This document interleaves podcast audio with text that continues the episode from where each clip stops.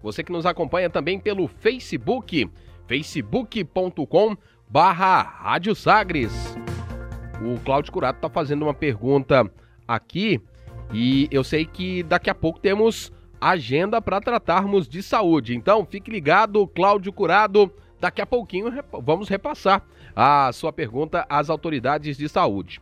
O Luiz Carlos Sales Macedo está por aqui também em Catalão. Um abraço para você, Luiz Carlos, aí em Catalão. Aí um abraço a todos da região ali da Estrada de Ferro.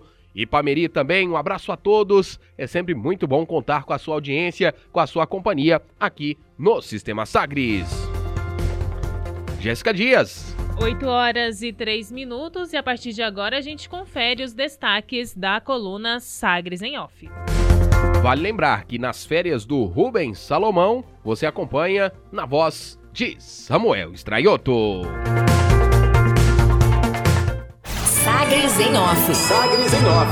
A coluna da Sagres com os bastidores da política. Com Rubens Salomão. Durante as férias de Rubens Salomão, a coluna Sagres em Off comigo, Samuel Estraioto. Responsável pela elaboração do plano diretor em 2017, Agenor Mariano, do MDB, voltou a ocupar a função de secretário municipal de Planejamento Urbano e Habitação. Agenor ressalta que tem acompanhado pela imprensa o andamento do projeto e está ciente das alterações promovidas. Para ele, as mudanças estão bem distintas de anos anteriores. Para o secretário, as discussões precisam ser despolitizadas. Tudo isso requer, em nível de planejamento, um olhar mais minucioso junto a essa lei, junto a esse plano que vai nortear a vida de todos nós, transporte público, mobilidade, moradia, é, saneamento básico, tudo isso, para que o nosso uh, ouvinte possa entender, está inerente a essa formatação de um plano diretor eficiente, moderno e que seja prático que tenha aplicabilidade. Esse é, é, é, o objetivo nosso, enquanto secretário de Planejamento e toda a equipe do governo, do prefeito Rogério, do prefeito Maguito, trabalhar nesse sentido. O plano diretor não pode ser objeto de guerra e de disputas políticas. Plano diretor é um consenso da cidade para levar uma melhora na qualidade de vida de todos aqueles que aqui residem. E é dessa forma que ele precisa ser tratado. Precisamos despolitizar, precisamos tirar as ideologias vamos assim dizer, um tanto quanto severas, precisamos trazer senso, precisamos raciocinar e entregar uma cidade melhor para nós. Agenor Mariano ainda pretende tomar pé de uma forma mais aprofundada como está o andamento do plano. No legislativo, o processo parou na comissão mista, quando vereadores apresentaram diversas emendas, entre elas três que aumentavam a área urbana da cidade, passando de 4, como previa originalmente o projeto, para 32%. A Prefeitura de Goiânia apontou que há inviabilidade econômica nas emendas. A análise foi feita em dezembro do ano passado, atendendo recomendação do Ministério Público de Goiás, que solicitou informações sobre os possíveis impactos das propostas feitas. Ainda não há decisão se o passo devolverá o projeto ao legislativo da forma como está e tentando derrubar as emendas ou se pode ser enviado um substitutivo, reiniciando assim as discussões.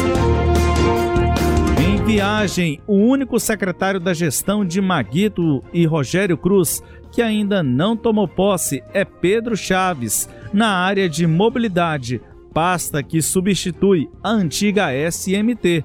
Por enquanto, o ex-secretário Horácio Melo permanece de forma interina no cargo, respondendo pela área. Ele deve continuar no órgão. Pedro Chaves é ex-deputado federal e primeiro suplente do senador Vanderlan Cardoso do PSD Segundo a assessoria de imprensa, Chaves está em viagem. Não foi informada a data de retorno.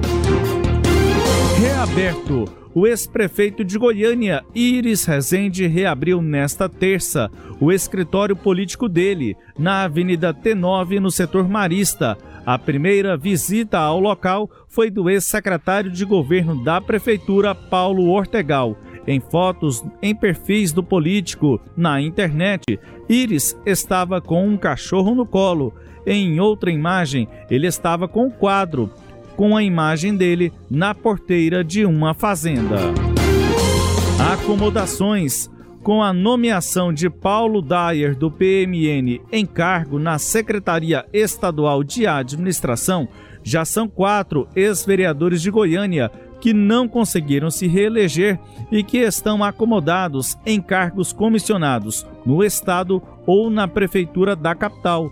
Os demais parlamentares são Gustavo Cruvinel, do MDB, no Procon Goiânia, Tatiana Lemos, do PCdoB, na Secretaria Municipal da Mulher, e Álvaro da Universo do Patriota, na Secretaria Municipal de Esporte.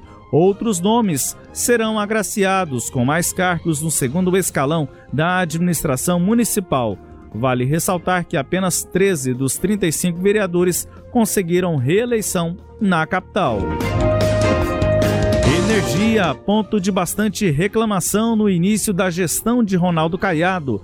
O tempo de interrupção de energia elétrica em Goiás apresentou redução em 2020.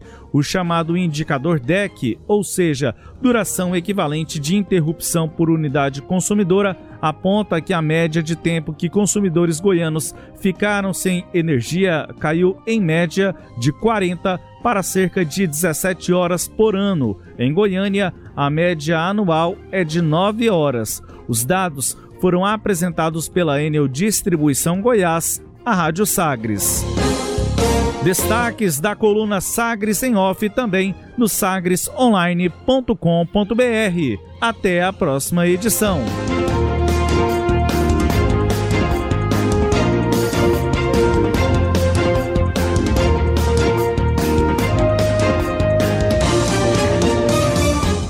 Você conferiu Sagres em Off na voz de Samuel Estraioto. Nesse momento de férias de Rubens Salomão, Samuel trazendo os bastidores da política. Cileide Alves. É, a Prefeitura de Goiânia ainda, obviamente, não tem uma ideia formada a respeito do plano diretor. Natural, tomou posse essa semana. A fala aí do secretário de Planejamento e Habitação, o Agenor Mariano, indica que é, é, o, governo ainda está tateando no, no tema, né? Foi um, um, uma fala sem muito conteúdo, assim, cheia de expressões, de discurso, mas ainda sem conteúdo, né? Aquele, aquele discurso de que a cidade precisa de condições, de oferecer condições de de moradia e de qualidade de vida, aquele discurso que obviamente ninguém é contra, mas daí a se chegar, né, o Rafael, a um bom termo sobre quais são as regras para se chegar a essa cidade, é que a prefeitura vai ter que se envolver agora, especialmente por conta é, das mudanças feitas no plano diretor. Há já um entendimento entre alguns técnicos na prefeitura de que será necessário é, rever todo o plano, e, já que ele foi elaborado em 2017 e algumas condições da cidade já mudaram é, nesse, nesse prazo todo. Então, pode ser que essa história do plano diretor ainda vá demorar mais tempo para se definir né, em função de todas essas questões. E é, essa informação acho que é relevante. O secretário de Mobilidade ainda não assumiu o cargo na prefeitura, é uma pasta né, importante. E vale lembrar que na reforma administrativa estava previsto que a CMTC ficaria subordinada a essa secretaria. Então, é, também há uma preocupação grande aí da sociedade em particular com o futuro do transporte coletivo. Você disse aí de uma manifestação que ocorreu em Bonfinópolis e há, uma discussão na prefeitura nessa nova gestão, Rafael, que eu acho que a gente precisa ficar atento a ela sobre a possibilidade de se mudar o sistema com a prefeitura de Goiânia assumindo a condução da parte que lhe é de responsabilidade, que é o, o transporte no município e sair do sistema como região metropolitana. Isso não está definido, né? É, é um debate, mas é uma possibilidade caso o governo do estado continue com a posição de não é, apresentar, de não entrar nesse debate do transporte coletivo. O modelo atual exige uma decisão conjunta das prefeituras, das 18 prefeituras que integram o sistema, e o governo do estado. No ano passado, chegou a se discutir uma proposta para mudar esse sistema. O governo do estado, é, é, o governador teve três encontros com o prefeito Iris Rezende, teve outros quatro encontros com o presidente da CMTC na época, o, o Kennedy, é, o Benjamin Kennedy, e ficou é, decidido que haveria esse, esse, essa mudança. Mas depois o governo recuou e nada aconteceu. A atual gestão pretende retomar essa discussão, pelo menos foi o que eu apurei. Mas caso o governo é, continue neutro ou não queira fazer nada efetivamente, há a possibilidade aí de se pensar num novo modelo apenas com Goiânia e talvez Aparecida de Goiânia, já que os prefeitos né, são aliados políticos, Rafael. Cileide Alves trazendo a sua opinião aqui na coluna Sagres em Off. Sagres em Off. Sagres em Off. A coluna multimídia. Acompanhe ao longo do dia as atualizações no www.sagresonline.com.br. Sagres em Off.